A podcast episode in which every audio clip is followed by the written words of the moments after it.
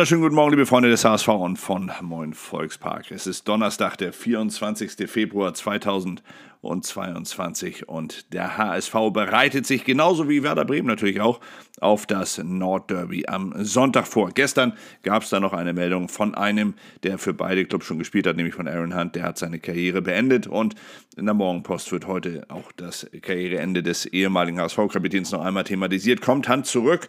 So die Frage in der Zeile bei den Kollegen der Morgenpost und dann schreiben sie hier, dass Hunt zurück zum HSV will. Er hat ja einen Anschlussvertrag an das Karriereende beim HSV und hier schreiben die Kollegen, dass geplant sei, dass Hunt zunächst in verschiedene Bereiche beim HSV hineinschnuppern würde. Danach würden die Bosse dann entscheiden, welches Aufgabengebiet am besten zu ihm passt. Vertraglich vereinbart ist, dass der 35-Jährige das Angebot bis zum Ende dieser Saison noch annehmen kann. Für eine spätere Rückkehr zum HSV müsste er dann neu verhandeln. Das heißt, noch bis Saisonende kann er diese Option aus seinem alten Vertrag ziehen. Wenig verändert, viel entwickelt, wieder ein echter Nordgipfel, so die große Zeile dann bei den Kollegen des äh, Kickers heute oder bei dem Kollegen Sebastian Wolf, nämlich der berichtet hier, dass der HSV gar nicht viel verändert hat, was die Startelf betrifft äh, im Vergleich zum Hinspiel, dafür aber vieles entwickelt hat innerhalb der Mannschaft und dass der HSV sich hier halt einfach weiterentwickelt hat und stabiler geworden ist, die empfindlichen Pleiten und Pausenrückstände selbst gegen St. Pauli seien nicht mehr maßgebend für den weiteren Spielverlauf beim HSV, sondern der HSV sei so stabil, dass er sich daraus auch immer wieder aufbauen und neue Kräfte entwickeln kann. Man habe selbst in Sandhausen nach einer wirklich schwachen ersten Halbzeit, so wird Jonas Bolt, der Sportvorstand hier zitiert, habe man in der zweiten Hälfte dann eine wirklich gute Leistung gezeigt. Im Norden viel Junges ist dann die Zeile bei den Kollegen vom Hamburger Abendblatt. Dabei wird vor allem natürlich über die Entwicklung von jungen Spielern beim HSV gesprochen.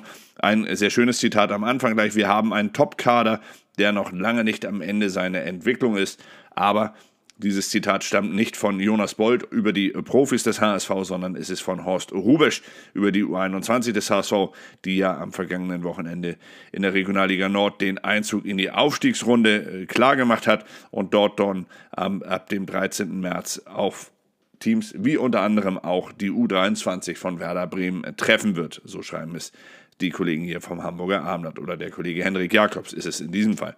Es wird davon berichtet, dass natürlich die Momentaufnahme Erster gegen Zweiter schon schön ist. Vor allem ist es relativ bemerkenswert, da beide Mannschaften oder der HSV und der FC St. Pauli und, und der FC St. Pauli, der ist da runter äh, in der Berichterstattung, deswegen habe ich mich da jetzt gerade mal ein wenig verlesen. Nein, also dass der HSV und Werder Bremen die beiden jüngsten Kader der Liga stellen. Der HSV hat mit 24,0 Jahren den jüngsten Kader Kader und Werder mit 24,2 Jahren den zweitjüngsten Kader, wobei man unter äh, Ole Werner, dem neuen Trainer, im Vergleich zu Markus Anfang, der vor ihm bei Werder der Trainer war, doch eine Tendenz dazu erkennen könne, dass man wieder auf ein paar erfahrenere Spieler mehr setzen würde als noch im Hinspiel unter Markus Anfang. Beim HSV wird Anzi Suhon so ein wenig als sinnbildlich äh, dargestellt. Er hatte sich ja im Verlauf der Saison beim HSV bei den Profis immer wieder äh, gut präsentieren können, war jetzt lange Zeit verletzt, hat dann am Wochenende bei der U21 wieder mitgespielt und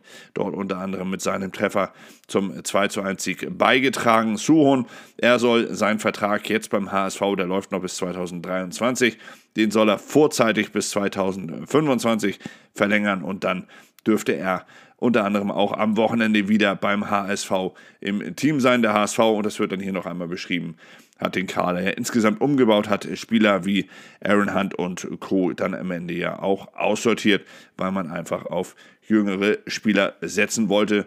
Und diese Entwicklung setzt man auch weiter fort. Eine gute Entwicklung macht auch Bakary Yatta. Das hatte der Trainer gestern im Gespräch noch einmal betont.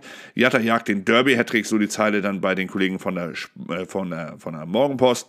Florian Rebin und Tim Meinke berichten hier darüber, dass Bakary Yatta im Hinspiel sehr gut gespielt hatte gegen Werder Bremen und gegen St. Pauli zum Sieg getroffen hatte und er natürlich jetzt mit einem richtig guten Spiel gegen Werder am Sonntag zumindest den Leistungshattrick hier dann hinlegen könnte. Er ist einfach gewillt, es besser zu machen und daran zu arbeiten, was er die ganzen letzten Jahre vielleicht individuell noch nicht so gut gemacht hat. Das macht einfach Spaß, weil er von sich aus daran arbeiten will. Das Entscheidende ist nur die Bereitschaft, bei ihm, sagt Trainer Tim weiter über Baccariata, den er hier dann doch noch einmal lobt. Baccariata wird es dann allerdings am Wochenende, genau wie alle anderen Offensivspieler des HSV, mit einem Spieler zu tun bekommen, den die Morgenpost hier als HSV-Albtraum in der Zeile hat. Dieser, dieser Werder-Star ist ein HSV-Albtraum. Toprak holte gegen Hamburg schon zehn Siege, so die Zeile.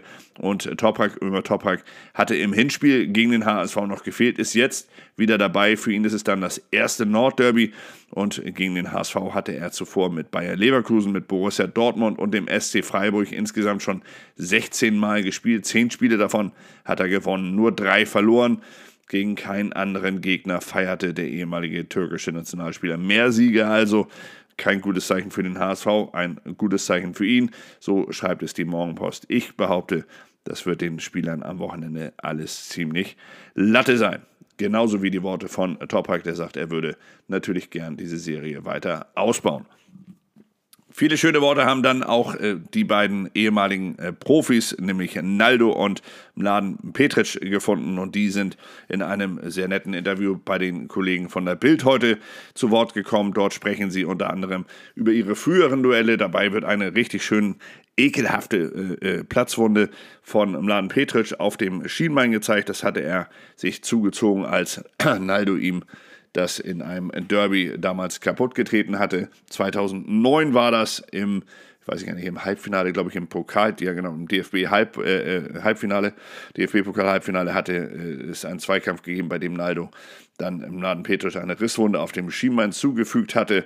Naldo berichtet immer davon, dass es schwer gewesen sei, gegen Petric äh, zu spielen. Petric selbst sagt, dass er ein, äh, im Spiel immer versucht habe, Naldo aus dem Weg zu gehen und sich auf den anderen äh, Innenverteidiger dann mehr konzentriert habe. Aber er sagt, beide sprechen natürlich auch davon, dass äh, Derbys immer was Besonderes waren, dass die Anheizsprüche von einem Spieler wie Werders Keeper damals Tim Wiese immer ein wenig Stimmung gemacht haben, dass man zwar als Mannschaft drüber gelächelt hätte, dass es aber im Umfeld immer wieder gut angekommen sei und Stimmung gemacht habe. Solche Typen, sagt Naldo, würden heute einfach fehlen. Dann äh, sprechen beide natürlich noch über die Mannschaften selbst. Mladen Petric lobt den HSV als äh, Kollektiv und hebt dabei tatsächlich trotzdem, er sagt, dass die Mannschaft keinen Superstar hat, hebt er noch einmal Robert Glatzel heraus, der ihm besonders gut gefällt. Selbst auf die Frage, ob Marvin Duksch und Niklas Füllkrug nicht auch herausragen würden, sagt er mit seinen Leistungen, in den letzten Wochen ist es für mich Glatzel. Also Glatzel ist der Spieler, der am meisten herausragt für Mladen Petric. Beide sprechen dann natürlich von dem Rückenwind, den sie mitnehmen können, beide Teams aus den letzten Spielen und dass ein Derby-Sieg zwar nochmal neuen Rückenwind gebe, aber dass das nicht entscheidend sei für den weiteren Saisonverlauf, sondern dass entscheidend sei, wie man mit dem Ergebnis am Ende umgehen würde für den Rest der Saison. Naldo tippt auf den äh, SV Werder Bremen mit 3 zu 2 und Mladen Petric sagt am Ende, würde der HSV mit 2 zu 1 gewinnen. Naldo selbst sagt, Hamburg, Bremen, Schalke, aber auch Darmstadt und St. Pauli sind noch oben in der Verlosung, was den Aufstieg betrifft. Er hofft natürlich darauf, dass Bremen und sein, also seine beiden Ex-Clubs Bremen und Schalke aufsteigen.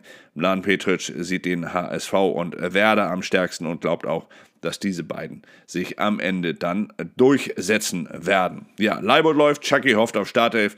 Dann nochmal, ich weiß nicht, irgendwie ist das diese Woche sehr intensiv bei den Kollegen der Bild, mal wieder mit äh, Georgi Schakvetatze. Ich glaube, die Jungs von der Bild würden den sehr gerne in der Startelf sehen, zumindest schreiben sie das immer wieder.